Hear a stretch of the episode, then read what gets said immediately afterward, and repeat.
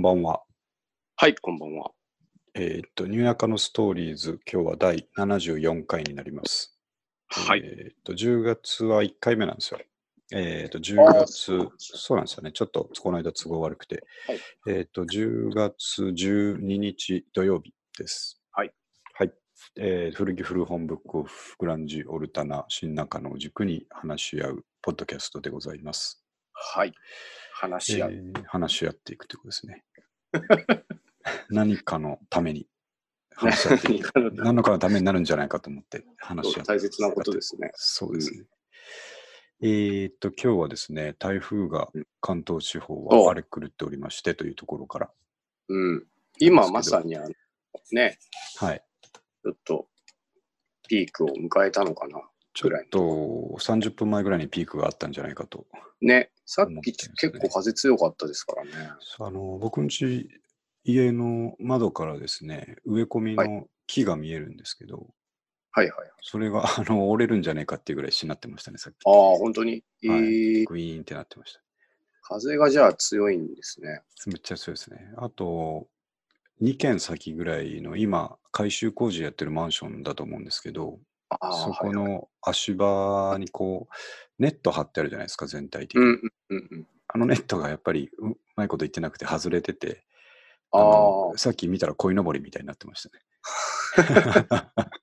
まあ、うんあ危ないけど、一応そうねで。す真横、真横になってましうちはあの、た。はい。目の前が墓場だっていうのが有名なんで、そうとですね頭部がガチャガチャって言ってました。 不思議とでも別に怖さはないっていう。まあ僕うん慣れちゃってるから。お化けのあの運動会ですね。そうですね。運動会夜は夜墓場で運動 会が行われてるんじゃないでしょうかそうですね。妖怪たちが。いやー、でもなんか東京にこんだけガツンと来るのはちょっと久しぶりかなっていう、うん久しぶりとかあんまないなっていう気がしますけどなね。んか、直撃をあんまりしないっていうのをあのそツうイなんッですよタねーで見ましたね。はい。確かに、なんかこんなに限界体制っていうのもうん。珍しいなっていう感じですね。ね。まあまあ、うんこれからちょっと油断できない地域の方もいらっしゃるんで、あれですけど、ね。あのー台風関連で言うと、えーはいと、ちょっとトピックに台風準備っていうのを書いたんですけど、うん。えー、とスーパーマーケットがですね、えんーとガラガラになるっていうようなのがニュースとかでもいっぱい出てましたけど、ああ、売り切れてるというね。そうですね。うんうんうん。で、僕はですね、えーのっと、いつだったかな。金曜日に、はいはい。だからまだ一泊置いてる時ですけどね。あうー、ん金じゃないや、木曜日だ。木曜早日早々とですね、木曜日もうに。来るぞっていうのはね、ちょっとそ前うでかすらね。ニュースになってて。で、えっと、まあ、防災グッズとかはある程度あったりとかですね、あの保存はい用の水っていうのもちゃんと用意してたりするんで、うん。で、あと、あ、そうだ、これ三上君に話したことなかったですけど、えはいーっと、防災の備えは大丈夫かっていうのを奥さんから詰められた時があって、ああ、なるほど。 1年前ぐらいに詰められた時があって、いや、まあ、防詰災めグッズ 防災グッズセット買ったし、えーっと、う水も一応あるからな、一応それかなって話をしてて、うん本当に足りるのかっていう感 じで詰められた時があったんですけど、で、まあ、なかなか難しいじゃないですか、備えをどこまでやるかっていうのがですね。まあね、キリがないですね、ああいうのってやりだすとそうなんですよね。あんまりやりすぎても、こうね、もったいなくなっちゃうっていうのもあるんですうけど、ん。で、僕が考えた方法がですね、はいえーっと、毎日じゃないんですけど、2日に1回ぐらい、うんえーっと、100円台でうん。何か、えー防災っぽい缶詰とかを買ってくるっていうのを、えー続けてた時期があるんですよ。 2日に1回。そえう。、1個ずつですよ、しかも。缶詰とかを。缶詰とかを。おーコツコツ買うっていうのをやったことが、やってた時期があって、それ、週に3個ぐらい溜まってきませんそういうことなんですよ。で、あの、ある程度で止めたんですけど、あえーっと、まあ、金額で言うと3000円分ぐらいになったと思うんですけど、それをこう、一気に買っちゃうのもどうかな。ななんでどうかなと思ったのかわかんないですけど、あの、はいちょっといろんなとこで100円ずつぐらい、例えば、その佐藤のご飯っぽいやつとか、えあ。ーああ。缶詰とか、はいはい。カップラーメンは買ってないな。あの、シリアルとかですね。割とこああ、う、長く日持ちがする食べ物を、えー揃えていくっていうイベントをやっちょったことがあとるずつ揃えるっていうのやってたんですかそうなんですよ初めて聞きました。この。コツコツ揃えるっていうのをやって た。まあだ、でも確かに1回で揃えちゃうとね、なんかこれ多かったなとか、これいらないなみたいなのそうあるんですよやってしまったね。でしょうそねう。そうなんですよ。下手するとなんかサバ缶を5個ぐらい買っちゃうとかそういうのがあり得あるあんで、ああ、なるほど、なるほど。で、いろいろ、あの、フルーツの缶詰とかにもいろいろ手を出しながらですね。うんあと、同じ店ばっかりだと同じのに偏っちゃうんで、いろんなところでこう、100円ずつ買ってくるっていうのをやってたんですよ。ほうほうほうほで、そういうのもあって、割と食べ物とかも、あの、あるっちゃあってですね。う。なるほど。えっ、と、まあ大丈夫かなと思ってたんですけど、木曜日の帰りに、まあちょっと、あの、もう少し補充しとこうと思って、うん。えっ、と、カップラーメンとか買ったのかな、2000円分ぐらいですね。ああ、なるほど。その日は買って、まあその日はまだ木曜日なんで、やっぱ当然ですね。あの僕まだ帰りがけだったんで、余裕で、あの、いつもの旧マイバスケットによって、あそこちゃんと執念で使いますね。でそうですね、あっちの方が。近いいいんってで、そうですね、うん少ないともなと思って。で、いつって買ったんですけど、木曜日の時点ではどうにもなってなくてですね、全然普通にあったんで、んやっぱ早く動いとくっていうのは大事だなと思っうてんで。すね。買ったら、やっぱりもうね、金曜日とかはもういろんなニュースになってて、ねえ、ー品薄だと。。品薄でしたよね。うん。で、あの、まあ、確かに震災の時もそうでしたけど、パンからなくなっていくんですね。あパあ、ンまあ、と老水か若男女ね。うんう。ん。おじいちゃん、おばあちゃんでもね食べれますしね。そそのまま食えるっていうところですよね。うんうんうん。あーな確かにパンがごっそり、昨日とか見たらなくなっていて、あとは水ですね。はいはいはい。うん、がどーんとなくなってて、ああ、やっぱこうなるんだなと思って、うん。で、昨日も帰りに同じ旧バス、マイバスケットに寄ったら、えはいーっとパッと入ったところでは、あ、そんなに思ったより人い人いないし、物残ってるなって思ったんですよ。うんうんうんうん。生鮮食品はとか肉とか売ってあるとか最初なんですけど、なるほまどあ。もともとね、ちっちゃい店なんでそんな量ないけど、あなんか意外だなと思って、はいえーぐるっとこう回ったらですね、あのうん入ったところから見えない四角になってる列の間に20人ぐらい並んでたんですよ ね。ああ、 レジ待ち等ですレね。ジ待ちで。ああ、なるほど。で、うわっと思ってですね。うん。うん、ああ、こうなるんだ、やっぱりと思って。やっぱり混んでるんですね。そう。で、僕は、あの、災害用に買うものではなくて、ただその日うん食べたいものを買いたかったんですけど、なるほど。だから、あの、買い物かごに入れたのがね、えっ、と、焼きそばだったりですね。 また、カット野菜だったり子です、供ね。焼きそばではないですか。そうあのだんだん予想ついてきたと思うんですけ ど、焼きそばとカット野菜と、で、はい前から言ってるように牛ホルモンがなぜかなくなってしまったので、ああ、ちょっと豚ホルモンでチャレンジしてみようと思って、残ってた豚ホルモンの、えー味噌漬けパックを買ったんですよね。おうで、あ、俺、今日の買い物したいだけなのになって思いながら20分並んだんですよね。まあ混んでるとね、ちょっと思いますよね。そう、でもこれを買わずに帰れないしなと思って、あの、ここのチャンスを逃すと、どうせ明日も混んでるだろうしなと思ってですうんね、うん。下手したら空いてないしなと思って、も空ういしょてうないがないから並んで、えーうん買って帰ったんですけど、はいまあまあ、あの、でもなんか、えっ、と、人によってはですね、うん。えーっと、なんていうか、あの、みんなガーッと集まって、ね、なんかパニックになりやがってみたいな見方が、うん、見方に見えるかもしれないんですけど、僕はいはいとしては、なんかみんな事前に動いてるっていうのは素晴らしいことだなと思った、まあ確かにね、なんかうん当日なくて、はい。こう、そういう市役所とかそういうところにお世話になるようなね。そうなんですよね。なんか、みんな、あの、長蛇の列になってもおとなしく待ってるし、うん。うん、やっぱこういうのは、あの、いいことだなと思いながらなるほど待ってたんですけどね。はいはい。三上君も行きました買い物。僕はね、行きましたね。えっと、うん僕は、あんまりこう、その同じぐらいの、木曜日のぐらいの時点だと、あんまりこう、ちょっとよく分かってなくて、危機であの感感じてなかった。そうです。はいメルカリの発送に行ったら、はい。あのおばちゃんたちが、うん。レジのおばちゃんたちが、あのはいもうあれがない、あれがないって言っててあ。あ。で、水、やっぱ水ですね。水、うんえー乾電池、はいはい。あとあのーカセットコンロうん。が売り切れてると言ってました。なるほど。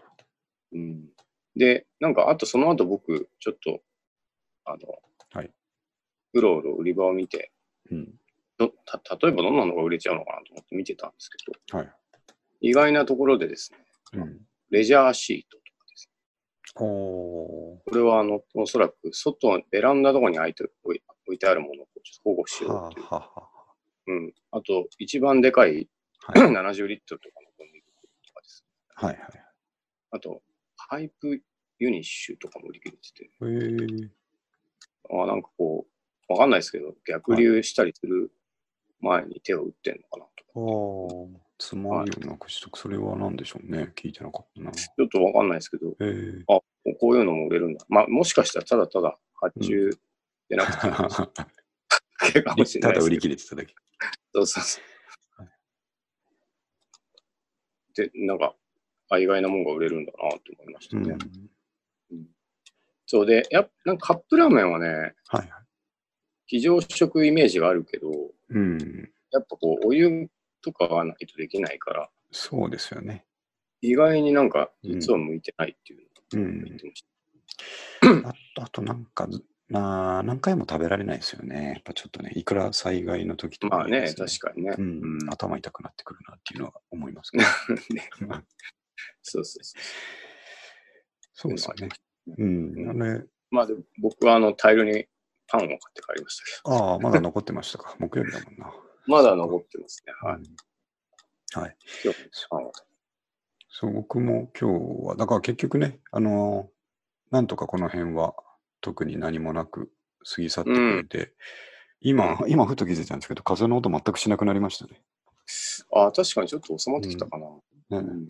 そう。ね。なんで、ね、幸いにも何もなかったからいいんですけど、うんなんで今日も普通にご飯は美味しく、えーホルモン焼きそばとです ね、あのか、ドライカレーみたいなのを美味しく食べてましたけどね、あ、ね平和な一日でした、えうー ん。よかったよかった。ちなみにですね、あのーこの週末、うちの奥さんが友達の結婚式だと言って、お実家のあの中国地方の方に帰ってるんですよ。お。ああ、そうなんですね。あ、じそうゃなあん、え、飛行機とか大丈夫でしたあのー電車本当はね、土曜日に帰ろうとしてたから、泊まったじゃないですか、今うんうん日。うでん。絶対泊まるぞっつって、あの、金曜日うに前倒しして帰ったんで、これは正しい判断ですね。大丈夫だったんですけど、それでもやっぱすごい、あの、混んでたみたいですね。座れはしたけど、うんうんもうぎゅうぎゅうだったって言ってましたけど。あと結婚式自体取り上げる話もね、なんかねうん。ツイッターで見ましたけどね。そうそなう。んかだから、東京でやる人は、もう取りやめ考えなきゃいけないっていう人多かったでしょうね。うん電車も動かないし、ね。もうしょうがないですよね。タクシーもちょっと控えてるっていう話ですうよんね。、かわいそうですけど、大変だなと思って。だから、あのー今、だから、父一人、娘一人の状態でですね。ああ、なるほど。ええで、まもうあ、一日、ものすごく、あのー、だらだら過ごしましたね。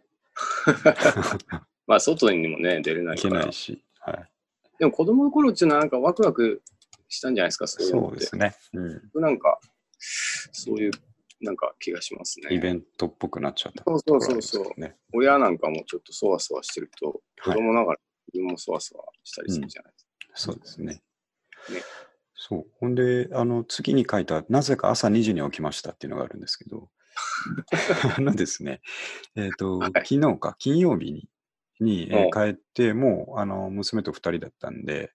うえっん。と、ご飯食べてお風呂入って、もう寝たんですよ、一緒に。ああ、何時ぐらいですかだから、9時台に寝たんですよ。あ、早い。うん。うんまあ、ギリギリ10時ぐらいまで起きてたかもしれないですけど、うん10時ぐらいに寝て、で、まあ、なんかやっぱ心のどっかに台風っていうのがあるんでしょうね。うんなんかで。まあ、まだその、来るのはね、1日経ってからの夜だって分かってたんですけど、あのはいなぜか夜の朝、あ、そうか、早朝の2時ぐらいに目がパチッと覚めてですね。まあ、9時に寝たら、そううん、まあ、5時間ぐらいは寝てるっていう5時間ぐらい。うん。はい。バチッと冴えて、で、普通なら二度寝してもいいなと思うんですけど、うん。なんかやたら冴えたんですよね。まあ、そういう時ありますよね。ありますよね。うん。でそこからもう、じゃあちょっと起きと、しばらく起きとこうかなと思って、ふらふら、もあのーまあ、洗濯物を畳んだりですね。いろいろ仕事があったんで、はいそうんの夜中にやり始めて。う2時からあ。と。2時から。 あと、翌日やる予定だった洗濯を回し始めたりですね。 明け方に。明明け方け方っていうか、待って、おま腹だで開けてないですね。完全にまだ寝てない人もいるという時間帯なんですけど。んで、えっ、と、そうだな、一通りやること終わっちゃったけど、もう目が覚めちゃったんで、うん。 そこからあの Amazon で映画を見始めたっていうですね。いいで すね。なんかうん最高の形で3連休に突入しましたよ。うんねは。じゃあもう眠いんじゃないですか、もう。いや、今はね、あまあ昼寝ちょっとしたんで、あ大ー丈夫なんですけどね、昼寝を、あ、そう、そこで昼寝挟むといいですよね。いい感じになりました。めちゃめちゃいい感じになりますよね。いや結構今日はすごく一日が長かったなと思ってですね。それは長いですよね、朝2時に起きてるんだから。 ちゃんと長い。長いです。 まあそんな台風の話でした。あら、いいです。ね。はい。なるじゃあですね、まあちょっとはい映画の話が出たので、何を見たかというとですねうんお、えっ、と、前から見たかったのがあって、あとまたマーベルのあのシリーズなんですけど、えっ、と、アベンジャーズもので見てなかったのがあってですね、うん。えっ、と、ドクター・ストレンジというシリーズがありまして、ほうほうほう。えっ、と、これはですね、あもう結構、ドクター・ストレンジの最初のやつはもう5年前ぐらいの映画だと思うんですけど、うん。えっ、と、天才外科医みたいな人がですね、天才外科医。はい、うん人が、で、ちょっとね、あの調子に乗ってる傲慢な人がいてですね、主人公なんですけど、なるほど。はい。えっ、と、彼が、まあ、あの、すごいですね、あの、神の手みたいな感じでいろんな手術を成功させてる有名人っていう設定なんですけど、はいまあ、。調子に乗っててですね、なんかの,、うんあのパーティーかなんかに車で行くときにですね、えーうんと、事故ってしまうんですよ。あら。で、思いっきり大きく事故って、うん。えーと、手を損傷しちゃうんですね、両手。ああ、致命的です致命ね。的なんですよ。指をもう、うあのが、えー車のとこ挟まっちゃって、なるほえーど。ともうしなんとか神経をつないだけど、もう当然昔みたいな動かせないっていう状態になっちゃって、なるほど。こう自暴自棄になるんですけどね。あでそこからね始まって、うんこれを直すにはどうしたらいいんだっていうのをこう探ってるうちに、あ。うん。えーあるこうあのなんだろうな、えーとチベット系のですねどこだったかあああ、イス私の。あっちの方の、えー、とお寺に到達するんですね。ええうんでそこの、えーマスターにですね師匠に、えーうん。こう技を精神の精神的な方の技を習うとですね、ははえー、とそういった指も動くようになるみたいな話を聞いて、えーえ行っえて修行をするんですけどで、なるほど。まあ、アベンジャーズって要はスーパーヒーローシリーズなんでうん。彼が何ができるようになるかっていうとですね、うんえー、と時間とか空間を操れるようになるんですねあ、指が治るんじゃないんです指はですね結局治るんですよかああ、治る。魔術,、うえー魔術をな習うんですけどはい。それで神経はつながってないんですけど、うん。こう魔法、あ、つながつながってるのか。指はう元の通りには動かない、物理的には動かないんですけど、うえっん。と、魔術でこう動かせるようになるみたいな、ああ、そういうことですか。そういうことでえーちゃんと見た目動くようになるんですけど、時間も止められてしまうんですかそう、いろいろあって彼はですね、あの時間を進めたり戻したりできるようになるんです手術ができるなんかよりよっぽどいいよ。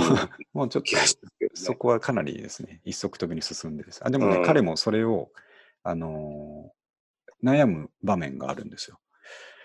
いや、あお俺は、ただ、また外科医にの戻りたいと思って、あ。うん。えー指を動かしたくて修行に来たのに、なんで世界の危機を救わなきゃいけないんだっなるつほっどて葛藤する場面があるんですけど、重すぎる。重すぎる。まさにそうなんですよね。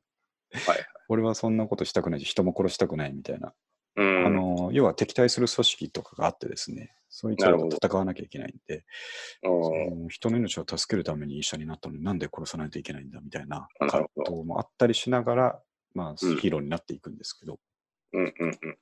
で、あの、SFX 的に、えー CG 的にものすごいんですよ。そのニューヨークの街並みをですね、はいえー摩天楼でこうビルが建ってるのを、うん。こう魔法によってそれをよ真横に傾けたりするんですええよ。うん天地無用な感じにして、こう戦っていったり、そうなんですよ。ええで、その建物とかがこう、グワングワン動く感じがうん。すごいんですよ、見ててね。えうえんそれも面白かったですし、あとこう時間を進めたり戻したりっていうところの描き方とか、うんなでまあ、昔の映画なんで、ちょっと最後まで言っちゃうとですね、最後にあそんそんなのありかって思うボスとの戦い方があるんですけど、ははは。あの世界征服を目論むですね、えーまあ、悪いやつが宇宙から来てですね、はいでそいつはこう、まあ、人の形みたいなのをしてなくて、こう思念の塊みたいな形をしてるんですけど、なるほど。で、そいつのすいるところまでたどり着いて、うん。で、あの、話し合いをしに行こうとするのやめてくれと、こういうことは。あの、地球を征服したりするのはやめてくれとうん。 言うんですけど、な誰だお前はって言われて、いきなり殺されるんですね、主人公。そうなんですか。殺されちゃう んです。いきなり胸に、あの、岩とかが刺さって死ぬんですけど、ああ。でも彼、時間が戻せるんで、あ、そうか。その死にかけた瞬間に時間戻して、うん。もう一回ボスの前に出てくるんですよなるほど。そしたらボスが、あれさっき、いや、で自分でもよくわかんなくなるんですね。時間戻ってるから、意識もちょっと、 意識もちょっああ。と、ちょっと残りながら戻ってるんで、あれこいつとさっき話さなかったかなって思思いながら、あそんな感じなんです。そうです、お前、あれさっき来なかったっけって言ったら、いや、初めてとか言って、 ほん で、もう一回ちょっと話し合おう。この星を、えー征服するのやめてくれないかって言ったら、うんまた同じ感じになるんですよ。誰だお前はと。な、誰だお前はっつって。あのそんなこと聞く筋合いはないっつって、また別の方法で殺されるんですね。あ今度は雷みたいなのが落ちてきて殺されるんですけ ど。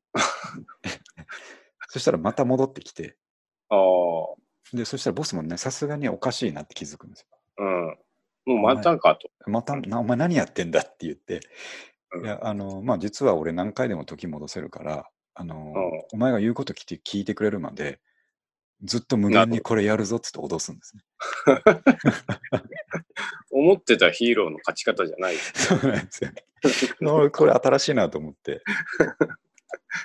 たただただしつこいっていう。そうなんですよね。で、あのー映画の中では10回ぐらいそれやりとりやるんですああ、ちゃんと長くやるんですね。よ。 何回も何回も。まあちょっとほんまだくんるってこと。 そうそう後半どんどんあの短くなってくるんですけど、そのスピー ドが。こ殺されるスピードが速くなってくるんですけどなるほど、なるでもう10回目ぐらいでもうボスが折れてですね、ほど。うん。もう分かった、もう引くわっつって引引いて解決するっていう映画あ、そんな勝ち方なんですか。そう。あ すごいなと思って。 リアルですね、でもリアねル。自分がもし、そういう立場だったら、はいそうするのかもしれないな。でも一回一回死ぬときむちゃくちゃ痛いんですよ。それは本人も言ってて、あいや、俺だって辛いよ。毎回すごい痛いんだからとか言って戻すんですけど。なかなかあ、ね、ええあのひねりのあるいい映画でしたね。うん。うんこれいいであすのねアベンジャーズシリーズでも結構人気なんですよ。ドクター・ストレンジは2まであったのかな。あははい。で、この間話した、そのアベンジャーズの最終章のやつの時も、こうのん主人公のドクター・ストレンジがかなり活躍をしてたりですね。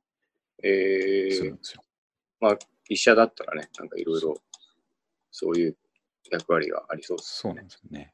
えーちょっと あの結末が面白かったんで、ちょっと伝えとこうと思って。なるほど。脅す、何回も生き返るぞっつって脅すっていう新しい勝ち方ですね。まあ、ある意味勝てないですからね。勝てないんです。明らかに力の差があるんで、うん。そういった方向性でやっていくっていう感じでしたね。はい。はい。あ と、続けてもう一個ちょっと映画の話をさせてもらうと、はいえっ、と、これは三上君の耳にも届いてるかもしれないですけど、ジョーカーって今始まったの知ってます、面白らしいですね、あれはね。ねそう、バットマンのスピンオフ、えーうんうん悪役のジョーカーが主役となって、うんうんうん。えーやる映画なんですけど、僕もまあ見てないんですけど、はいもうもう予告編だけでですね、うん、泣きかけたというですね。僕はあの、ジョーカーがよくわかんないですけど、あのバットマンの悪役のジョーカそうです、そうです。ーってことですよね。で、これまあ僕もですね、そのマニアの人から比べるとそんなにあの突き詰めてはないですけど、ジョーカーってこう、えーあそもそもバットマンシリーズがですね、監督がいろいろ変わって、えー何回かシリーズがあるんですね。なるほど。で、えっと僕らがですね、小中学生の時に一番流行ってた、えーバットマンとか、バットマンリターンズとか、あの頃に出てきてたジョーカーって、はいもうちょっとコミカルなんですようん。で、なんであんなピエロみたいな顔になっちゃったかっていう理由も、はいその当時のやつはあの、ティム・バートン監督がやってた時のあやあ、あありましたね、っていうそうなんですよ。うんつで。えっと、ジョーカーをジャック・ニコルソンとやってたのかな。あ、でそうだ。でしょありましたね。うんニコルさん言ってました。そうあの時のジョーカーがなんであんな風になっちゃったか、あんな顔になっちゃったかっていうのは、えうっんと化学物質を浴びたからみたいな設定だったんです、その時は。ああ、なるほど。でも、今回のジョーカーとか、あと、うんえ1個前の、えーバットマンのダークナイトっていうシリアスシリーズの時は、はいそういう、あのーなんていうか、あの面白な感じじゃなくて、うん。えーと自分でこう、なんて言いますかね、あの人に絶望して、メイキャップをうんして、うんえー悪役になっていくっていう流れなんですね。なるほど。そのシリアスシリーズの方なんではすいけど、でまあ、そのバットマン、あ、そう、ダークナイトの時も、あれは、うんえっと、ジョーカーの話だったんですよ。なるほど。バットマンは出てくるんですけど、完全にジョーカーが主役みたいな映画だったうんで、ん。で、えっと、あの時は、えっと、役者さんが、今、ど忘れしちゃいましたけど、えっと、むちゃくちゃいい演技をやってですね、えー、え賞もいっぱい取ったんですけど、うんえっと、その人は死んじゃったんですね、実際に、うーん。役者さんが。はいはい。えっと名前後で検索しますけど、それもなんでかっていうのはいろいろ理由はあるんですけど、えーとはいジョーカーっていう役をですね、うん。あのむちゃくちゃ最高の演技をしたんですけど、うんえーと入り込みすぎてですね、ああ。なるほど心をやってしまったんじゃないかっていうのが、えーとえー、結。構大筋の見方なんですね。ささやかれている。そうなんですよ。うーん。それぐらい、あのージョーカーって、なんていうんですかね、あのーど彼なりの正義なんですよ。ね、なんか、やってることがすごく悲しみを背負ったそうなんですよね。男の話みたいなそイうなんメーですジよですねね、。見てる虐げられて、虐げられて、虐げられて、で、うんその人間の欺瞞とか嘘みたいなところを、と。うん。あのーなんて言いますか、建前で隠してる人間たちに対して、うんうんあのー復讐していくというか、いなるほどうような流れなんですけど。うん、で、それでですね、その予告編を、予告編はちょっと今回リンク貼った US 版の方を見た方がいいんですけど、僕両方ちょっと日本版と US 版両方見比べてみたんですけど、うん。 US 版の方がですね、えー泣けますね、予告編で。泣けえー、でこれね、あんまりね、あの予告編で見える範囲だけでもこう言っちゃうとネタバレ近いものもあるかもしれないんで置いときますけども、うん。まあ、さっき言ったような感じで、えーっと、本当はいいやつなんだけど、社会にいまいち馴染めないっていうですね、うん。えー主人公がうまくやれないがゆえに虐げられてしまってですね、うん。うん、あることをきっかけにこう悪役になっていくと、なるほど強烈な悪になっていくっていう話なんですけど、うん。これ鈴木くんが見たらしいですねえ、あ、そうなんですか。東北特派員の鈴木くんは、うんあのチケットをツイッターかなんかに上げてたのでああ、あいいなと思いましたけどどういう感想ですかね。あのあのねやっぱり良かったっていう感想だったと思います、うん確か、なんか割と周りの人が僕見に行ってて、うん、なんかもう逆に僕とかはあんまりこうメンタル強くないから、あははなんかやられちゃうんじゃないかみたいなことをうん言われましうんそれはやっぱねあるかもしれないですねちょっとねねうんた。なんかそうなんですよねあの R15 かなんかの指定だしああね、なんかそうなんですよね。結構暴力も激しい感じの敵が強いっていう。はい、仕上がってるらしいんですけどねなるほ。なんで、これはちょっと近いうちに映画館で見たいなと思ってるので、ああ、いいですね。ね。行こうかなと思うんですけど、あ、一そういう時ちょっと言ってくださいよ。ああじゃあ行きます。2人で落ち込んで帰ってくるかもしれないですけど、 ど帰りになんかメローチェがなんかって帰ってくるっていそうですね、感想を語り合って帰ってくる感じ。しれないですね。でですね、あのーはいジョーカーについては、まあ、いろんなところで語られているので、えーうんまあ、僕も見てからまた語ろうと思うんですけど、はい。この主演のですね、えー今回演じているのは、ホアキン・フェニックスさんといって、あのほう向こうでは有名な役者さんなんですけど、うん。えー、とこの人はですねあの、リバー・フェニックスの弟なんですああ、なるほど。それよ。であ、のフェニックス。そうです。スタンドバイうんミーとか、あの若くして死んでしまった、ちょっとカート・コバーンとかぶるあのリバー・フェニックスさんなるほど。の弟なんですね。うんで、えっ、と、役者一族らしくて、あのへー子役からずっとやってたらしいんですけど、あのうん僕がこのホアキン・フェニックスさんについて一言言っときたいことはですね、はいこの人はあの僕の中で、えー最高のカントリー映画であるです ね。あのえっとジョニー・キャッシュのおー自伝ドキュメント、自伝映画であるですね、ウォーク・ザ・ラインっていう映画があって、えー、ジョニー・キャッシュの半生を描いた映画があるんですけど、うん。これの主演なんですよ。ジョニー・キャッシュ役をやってた人なんですね。えー、あ、そうなんですね。そうなんですよ。で、このね、ウォーク・ザ・ラインっていう映画はむちゃくちゃいいので、そのカントリーがどうとか置いといてですね、そのロックンローラーがの半生みたいなものなんで、えー、これ絶対見てほしいんですよね。ほうほうほう。あのジョニー・キャッシュって名前ぐらいはちょっと三上君もかすったことあると思うんですけど、 T シャツ持ってますね。僕あはいよはくわい。からないたよだ、くよくわかんないです聞いたことはないですね。これはね、あのーなんて言いますか、カントリーで想像するあの牧歌的なものうん。も、あのジョニー・キャッシュっていうのはあの売れ線の時に歌ってはいるんですけど、はいはい。あのー真髄はですねオルタナティブなんですえよ、ー、うんあの暗いですね、ええーー、闇の部分をカントリーに乗せて歌ってるっていうのがえ彼のーシーンなので、あのあそうな映んだ画見るとすごいグッとくると思いますねうーん。なんか、はいギターも割と特徴的だっていうのを聞いたことありああます。そうですね特徴ありますし、なんか持ち方も特徴的だったりしてですね、ああ、そうなんです。はい、うんちょっとあの予告編だけでもちらっとリンク貼っといたのであ、ありがとう見ておいてくださいます。すごいいい演技をやっててあと歌い方とかも思いっきり似せててですねえーうん歌唱賞みたいなのを取ってたみたいですね、あそのの当時。あの辺の人たちは、なんかいいですよね。あの、いいんですよ。ウーアーフェニックスとか、なうんか、ん、ああいう、ちょっと憂いがあって。そうなんですよね、うん。あの。やっぱグランジに重なるものがあるから、ね、うんパンクとかそういう風に見えるから好きなんだと思うんですけどね。うん、ね、なんかいいいいでですすよよね。うんねそんなとこでちょっと映画の話だったので、あのはいジョーカーから、えー、つながってですね、カントリー映画ウォーク・ザ・ラインをぜひ見てほしいっていうメッセージを伝えたかった。ちゃんとカントリーの話もそう、入入ってくるれてきますからね。いい話です。は いジ。ョーカーだけではもったいないですよっていうことをちょっと伝えておきたい。なるほど。はい。はい。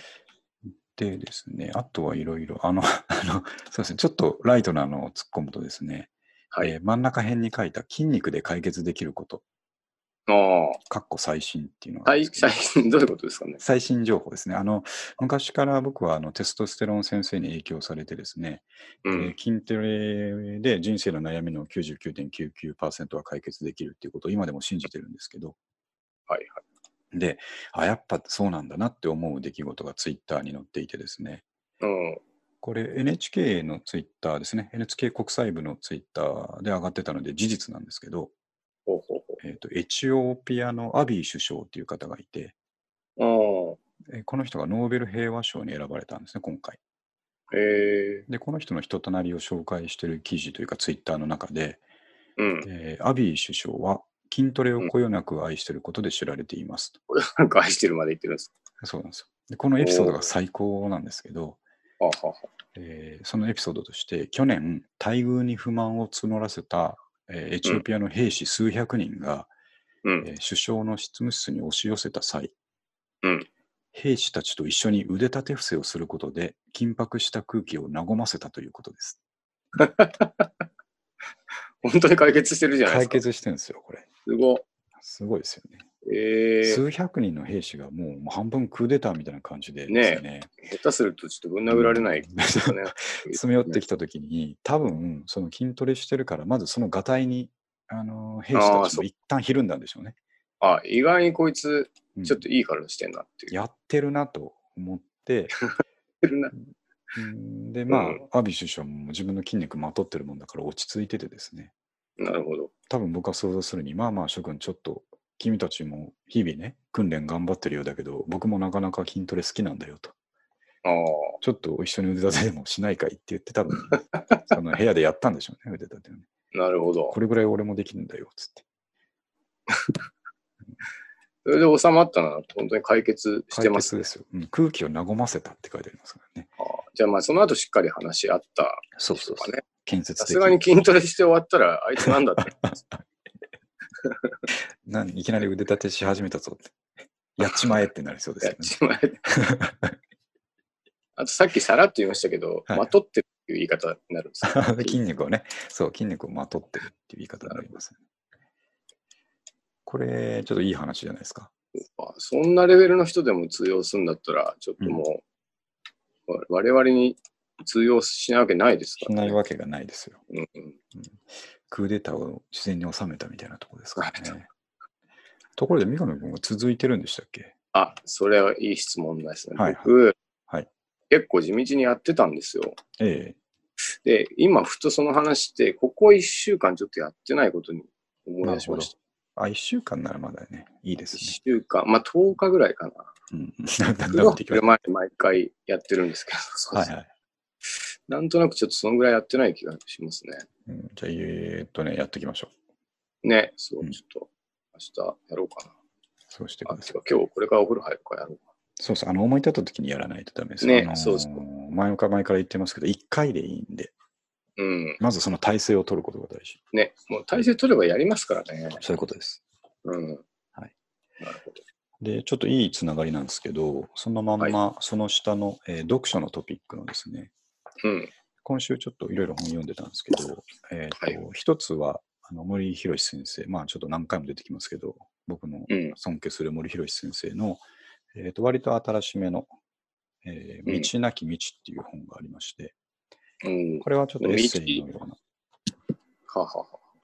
ようなものなんですけど、えっ、と、まあ、いろんな生き方的なことについて書いてあるんですけど、うん。でですね、えー何もやる気が起きないとか、うん何をやってもダメだとか、あとさっき言ったように続けられない、なかなか続けられない時に、えーと森先生からのですね、えーうん誰にでも通用するアドバイスがたった一つだけあるとおいうラインが出てきまして、おそうだよ、それ聞きたいのはそれなんだよと思ってページをめくって読んでたらですね、えーどんな悩みにも、あるいは誰にでも通用するアドバイスはたった一つだけ。うんそれは、やればである。なということですなるほど。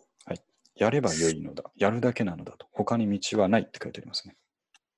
お今直面していること、やりたくないこと、これこれまさに三上君ですね。今直面していること、やりたくないこと、それをやればよい。やる気なんか出す必要はないから、とにかくいやいややればよいーとおいーうことが書いてあったんですね。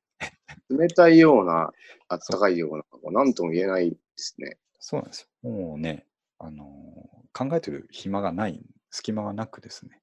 もうややれや、やれとも言わないですね。やそう。やれば。やれば。やれば。 それ悩みは、うんやってないから悩んでるんでしょって、やればっていう話でまあ、確かに物事の悩みって、はいどなやるかやらないかとか多いですもんねすね。。そあんまう。りこどうう自しよ分う、かなっていうね、うん、ことで悩んでるんでしょうね。なるほやろうかやる前か悩んでる時っていうの も、もうそれはとりあえずやってみた方がいいっていうのは分かってるので、ど。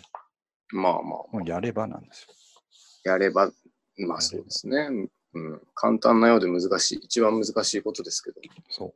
でそれしかい。ない。それしかないんですよ。うだから、やってくださいね。ん、 そうですね。とりあえず そうなりますね。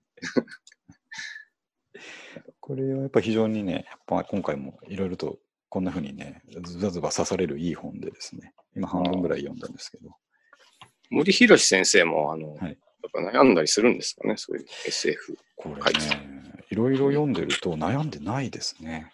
あ、ないんですかうん、悩んでないです。あの、先生はですね、もう完全に習慣化をしているんですよ。あー小説書くときも、あの、1日1時間書くと。はあ、はあはあはあ、で、自分はだいたい1時間で6000文字打てると。えで、1日6000文字打ってると、えー小説にする分の文字数は2週間ぐらいで書けると。えでずいぶん機械的に計算そうなんできるんですね。うん、ええで、大体それぐらいで書くから締め切りに遅れたことは一回もないと言ってるんですけどあ、あ、なんでみんなそうしないのかなっていうスタンスなんですよ、森先生の。そこまで行くとちょっと、なんか悩み、自分、なんか悩みをこう共有まずできな いから、なんつうんですかね、なんか相談してもなっていう感じになってしまいそますけど、うね。そうなんそうなんですよね。まあ、そういう側ね面もありつつ、ただ、うんさっき言った、その、いや、書けないん、例えば小説家だとしてですね、うん。いや、なかなか書けないんですよねっていうのは、やっぱりその、はいいはいやいやでも書き出すっていう努力をしてないことの方がですね、ああ、まあケースとしては多いと思うんですよ。まあ確かにねう。んちょっとぐだぐだ言ってるだけだ。そうそうそう。ああ、うんなかなか書くノリになんないな、ちょっとご飯食べ行こうとか飲み行こうとか、うん。あいう繰り返しで締め切りの直前に来てしまったっていう人が多いと思うあ、いや、そうじゃなくてっていう話なんですよ。1日あー30分でいいから、ちょこちょこ書いとけば、あの、出来上がりますよっつって、時間が経てばっていう話です。それでも、すあの、大半の人の悩み、それができ たら、なんつ 別に悩みも出ないよって気もすしべますて解決ですね。けど。うんただ、毎日コツコツと進む一歩にしよってしか近づけないと書いてありますのでなる。はい。もう肝に銘じて生きていきましょう、これね。まあそうですね。一番苦手ななんかことですんでね。なんかの時に、まあ、ひそれ肝に銘じとけば、うん100回に1回ぐらいできる時ありますしね。そうですね。うん。結構あの目から鱗までいかないですけどあそれでいいんだと思ったのはそのいやいやでもいいからやる気なくてもいいからやれやれっていうあこあとですね。ー、なるほどうん。まあ確かにね、うん、やる気出ないなって確かにしょっちゅう言ってる気がしますよ。 ああそんな女神くんにね送りたいねこといやいらないんだよですよそういうあのこのやる気のない状態から脱するための道は結構簡単なのだが多くの人が間違えて失敗してしまうのはひとえうにやる気を出すことが唯一の解決だと思い込んでいるせいだと思うと。ああ、なるほど。たくさんの本にやる気が肝心だとか書いてあるし、うん。うん、そうなってしまう気持ちはわかるけども、うん。やる気を出すことよりも実際にやることの方が簡単な場合がありますと。ああ。深い順で番す、間違ね。えてねえかっていう話なんですね。深い深いことを言いますな。そうなんですよ。なるほど痛な。々しいでしょ。うんうん。自分にとって。なるほどなって思いますよね。うんう、こういうの読んだ、ね、瞬間は、よしと思うんですよね。僕、この間うんまさにこれ、あの朝の通勤の時に読みながら、おうその日の仕事がむっちゃ嫌だったんですようん。めんどくさい資料、一から考える資料があってですね。ああ、ね。いやー、あんなん全然やる気になんねえなと思ったんですけど、うん。そしたらもうバチコンとこのラインが入ってきましてね。なるほど。ええいやいやでもいいからやれと書いてあった、ね。手を動かすと。そうそうそうそうん。ううん。ちょっとね、金曜日それで気が楽になりました。ああ、素晴らしいですね。はいまあそうだな。うんそういうふうにしていかなければいけないですね。そうですね。うん、それちょっと肝に銘じたいということで紹介しておきます。はい。で、もう一個はこれ、三上くんとかはすごく身近な話なのかなと思うんですけど、あの、うんウェブで飯を食うこと。あ、中川。はい純一郎さんですか。はい。これあれですよね、ウェブはバカと暇人のもうのん。の方です、で有名なはい中川さんだと思うんですけど、うん。で、あの、前回ですね、えっ、と、立花明さんの、うん。えー、と80年代の自伝を読んだって言ったじゃないですか。はいはい。で、えっ、と、その続きというかですね、流れでですね、じゃあ次はうん90年代だなと思って、なるほど。それこもまさにこの中川さんとかはですね、インターネットが出来上がる前、そして出来上がってのそうですね流星みたいなところは90年代からうん2000 00年代にかけてっていう話だと思ったんで、あの、毎回毎回、あの、これ2016年の本なんで、ちょっと古いんですけど、あの、読んでみたかったやつでもあったんで、うんうん読んでて、やっぱですね、あの、立花さんの本読んだ時と同じように、うんうん、なんかこう、なんとなく、なんとかなっていく人ってすごいなっていう感想で終わりましたね。ああ、うん。中川さんとか中も、はい、川純一郎はね、ライターですよね、主に。もともと編集者うんうん、だったんですけど、まあ、天才と言われてましたけどね。そうですよね。もうなんか普通に、あのー記事のノルマが1日10本ありとか書いてあるんですけど、うん。そんなの普通に考えたらもうきついじゃないですか。まあね、うん、書けるわけがないと。前と思うんですけど、毎日それをこなしとか書いてあって、うわあ、やる人はやるんだなと思ってですね。はい。うんそれでまあ、どんどんこうそのつながりで仕事が転がっていくわけですよね。うん。うん、ね、次の仕事、次の仕事。そうそうそう、そういうのがこう見えて、大変な苦労されてるっていうね、内容もありましたけど、うんいや、面白かったですね、なかなか。ねまあ、この90年代の頃のね、うん動。きっていうのは懐かしい内容もあって、ね、多分すそうごですよ。く、うん、面白かったですね。うん。そんな感じでした。読書。はい、読書映画、読書、筋肉と台風といってです ね。あと、ちゃんとあの我々のテーマの話もしとかなきゃいけなくて、えーっとはいあ、そうだ、三上くんのメタリカの話ね。ああ、そあれはフィルムコンサートかなんかでしたっけうそう。一日だけ、はい。メタリカってそもそも聞きます僕はですね、あのやっぱそこまで熱心ではないですね。ああ、あの一般教養としてはちゃんと聞いててうん、あのエンターサンドマンとか大好きですあけど、ね、そうそうそう。僕、あんまり好きじゃないですけど、あの、うちのシャリさんが、あ、奥さん好きですよね。そうそうで、特にあの、見に行ったあの、はい。 S&M っていうあの、はい。交響楽団とやるやつが、ああ、 20年前にやったんですけど、はいそ。のライブとう音ん源があって、はいで、それがなんか、今年20年ぶりにはい。行ったんですよね。うん。で、それの、なんか、世界同時上映会みたいなのがなぜか 突然、先週1日だけあって、はいはい。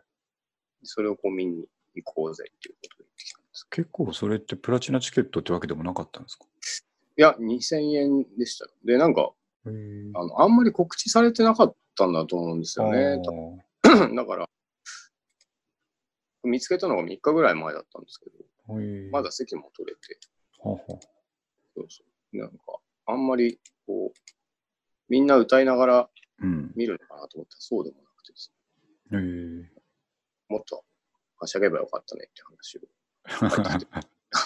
え、周りの人たちもおとなしく見てる感じだったんですかそうで、なんかあの、やっぱファンも年取ってて、普通うに、ん。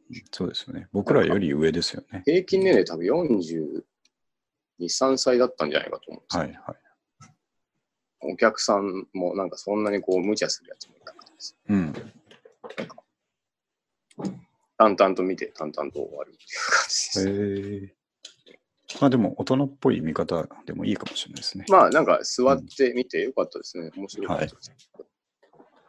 そうか、こういうのがあるのかで、と。三上君があれでしょバンド T 着ていかなくて後悔したっていう。そうそうそ面う。白いでで、 やっぱもうこういう時は、はい。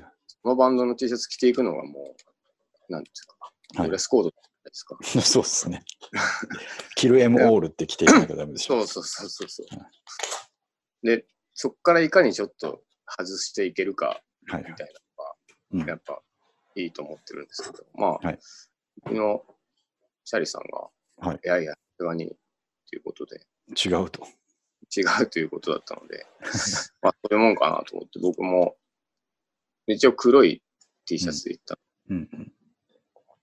今、余談ながら、あの、はいタリさんも、あの、会社終わって直行したんですけど、あトイレで一応黒の無地 T には着替えてる。あ。そこまでやるんだったら、やっぱりそうそうバンド T 着ていくべき そでうす。なんですよ。で、やっやっぱり、うん。あの10人に1人ぐらいはもうメタリカ T なんですよ。あそりゃそうでしょうよ。うん、だからしまったと思ってですね、こんな時に着ないで、何がバンド T だったんだろうと思ってですね、すごく。いやー、思いっきり出しどころですよね、それね。そう、ここしか着る場所ないです からね。ね。あとメタリカのライブ行くかしかない。そうそう。っていうのはありました。惜しいことしましたね。うーん、そうなんです。着ていくとしたら、三上君何持ってるんですかメタルジャスティスみたいなの持ってるんですかいや、えっと、一通り、なんだ、よく見るロゴのやつは持ってると思います。おキールムオールもあるし、まあ、うん図柄はちょっと、そうか、いっぱいあるか。はいはい。あと、マスター、あパペッ、オムパペッツ。赤のやつとか、はい。やつは、多分当時のやつとかはえー、あると思いますね。あの、もちろん後から買ったやつですけど、はいはい。コレクションしてるやつが。それ、やっぱ着ていったら、なかなかやるなっていうふうに見られてたと思いますけどね。そうなんですよ。ちょもっっとたいない。もったいないことしました。マスター・オブ・パペッツで思い出したんですけど、そのやっぱりちゃんとですね、基礎教養として、えーとうん中学生ぐらいの時に聞いてたんですよ、メタリカを。うんあのメタルがやっぱ流行ってましたんでね。昔ねえそうですよね。マキトシは割と、そその、最初そうだったって言ってまそした。うですそうです。ハードロッうク、んメタル、ちゃんと聞いてますんで。ねで、えっとね、本当に最洋楽のメタルとかを聞き始めた最初の頃に、よくうん覚えてるんですけど、中学校の時のその友達、教えてくれた友達たちが、はい。いや、これすごいんだよ、メタリカって、つって。うん。 え、で、どんな感じですごいのみたいな話してたら、あいやー、一曲の中でさ、うん。マスターっていう言葉むちゃくちゃ言うんだよ、つって。まあ確かにね。あの曲ずっとマスターって言マってスまタすーって言ってますよねうん。だから、それは何を意味してるかっていうと、そういう曲今まで聞いたことなかったってことなんですよね。ああ、なるほど。今まで聞いてたビーズとかにはですね、そんなうん。同じ単語を一曲の中でずっと叫んでるみたいな曲がなかったわけなんで、 なるほど、なるほど。それがすごいっていうあのあー話になってて、そうか。で、俺ももうその通り受け取って、えーっつ って。え、曲なんか、え、マスター50回も、え、50回とか言うのみたいええな。なんだそれって聞いてみたら本当に言ってるな、みたい な。そういう受け取り方で最初は。なるほど。まあ、確かにね。うんあの、ああいうものって、ああいうジャンル聞いてると珍しくないですけど、はい。 よく考えたらめちゃめちゃ変なことですそうよなんね。ですよ。 叫んでるとかね。すげえ早いんだよ、みたいな。そういうレベル感ですね。ええ懐かしい。うん。でも、それは満員にはなってたんですか映画館。そうですね、ね。さすがに満席でしたね。もう多分、うん、ちょっと前には売り切れてた気もしますけど、まあ、もう年齢層高かったです。あの貴重なのに行けましたね、それは。羨ましいうん。あとなんかあの、やっぱいいのが、当時好きだったんだろうなっていう人がもう、やっぱだいぶおじさんになってて、うんうんうん。もう見るからにはいはい。管理職の人とかいるん管で理すよ職ですよね、みんなね。で一応ちょっとなんか、七三分けなんですけど、はい。まあ、君それはどうかねって言われつつ、口ひげ生やしてるみたいな。ああ、なる ほど。で、その人はもうなんか、ちょっとこう、難しい顔して入ってって、 あなるほど。見ていって、はい。明日も頑張ろうって思って帰ったのかなって思って、やっぱりよかったですね。 魂を忘れてないっていうことですね。そうそうそう、なんか、あ、いいです ね。取り戻したのかなっていう気がしました。 なかなかいい話でした。ね。さあ、じゃあ、あと、まあちょっと、もうそろそろ1時間ですけど、つなげてあ本当です、ねロックの話する。ちょ早いですね、また相変わらず。えっ、と、一番上のですね、えっ、とお、カート・コバーンのカーディガンが再びオークションにうん。高まるロックへの投資っていう話があってですね。おーこれまあ、確かにけ前回も出された時もニュースなんか見た気がするんですけど、ほうほうこの4年間で2度目のオークションらしいんですけど、ほうあ、この、この、あそこで着てたやつ、MTV で着てたそうやつ。そうそうそう、アンプラグドの時に聞いてたカーディガンあ。しかも、一度も洗濯されてないって書いてある。そうし、タバコのシミとかもついたままって書いてありますね。ええで、これまあうん、 4年間に2度出るってことは、やっぱもう、これも記事にも書いてありますけど、投資対象になってるってことですよね。なるほど。うんもう絶対価値が上がるのが分かってうるん。ものですよね。で、おいくらでオークションって書いてあったかな。えーっと1500 1500万円。予想は650万円だったと。うんカーディガンが1500万ですよね。えこれは、すごいですね。これはすごいですよ。一着で。はで、次はもう3200万になると。い、 予測されていると。うん、ええそう。でもうまあ買った人も明らかに投資目的だって言って買ったって書いてありましたね。うん。うん。まあでも、こう、チョイスによりますよねう。ん、うん、そうです、ね。カートのアイテムでも結構1、2を争ううん、有名アイテムじゃないですか、このそうですね。カーディガンって。このカーディガうン。んこれでもちょっと読んでたらですね、カーディガンが、これ、どこかのメーカー、ブランドなのかなと思って読んでたんですけど、えなんて書いてあったかなマンハッタンブランドとか書いてあったのかなえー ?1 ページ目のとこに書いてあったんですけど、メカ君知ってますあそんなメーカー。いや、全く知らないですね。ですよね。僕としてはですね、あの、どこのなんだかわからない、うん。あの、カーディガンであってほしかったっていうところが一つあり ます。まあね、確かにね、なん か、ちょっと中途半端なやつとかと一番嫌ですもんね。そうですね。えー、マンハッタンブランドのアクリル、モヘア、ライクラの合成素材で作られたカーディガンと書いてありまえすね。ーあだから、こういうそアクリルとかだから、毛玉がやっぱめっちゃできるんですね。ああ、そうですよね。えー、なんかああこのジャケットを見て育ってきてるから、毛玉がないとダメだと思ってますもんね。基本的には。育ててってそうそうそう。言ってましたもん。カーディガン。今からこのカーディガンを育てていこう。グランジ風に育てなければいけないっていう使命感に駆られて。いや、大切なことですね。で、あとこれやっぱ何気なくこの写真のね、重ね着してる2枚目のこのパジャマみたいなシャツ。ああ、ね、これもね、やっうぱんチョイスが絶妙なんですよね。ね、うん、このぼやけた色、そうですね。いいですね。いや、またこういう格好したくなってきちゃいましたね。写真見てるああと。、いや、した方がいいですよ、やっぱり。うん。じゃあちょっと台風も通り過ぎそうなあことな本んで。当だ、だいぶ静かになった。ね、全然もうん、う聞こえなくなってきたんで。うん。ね、明日もしくは明後日、えーブックオフですね。とびきり、あの、グランジっぽいな、やっぱチョイス。そうですねうん。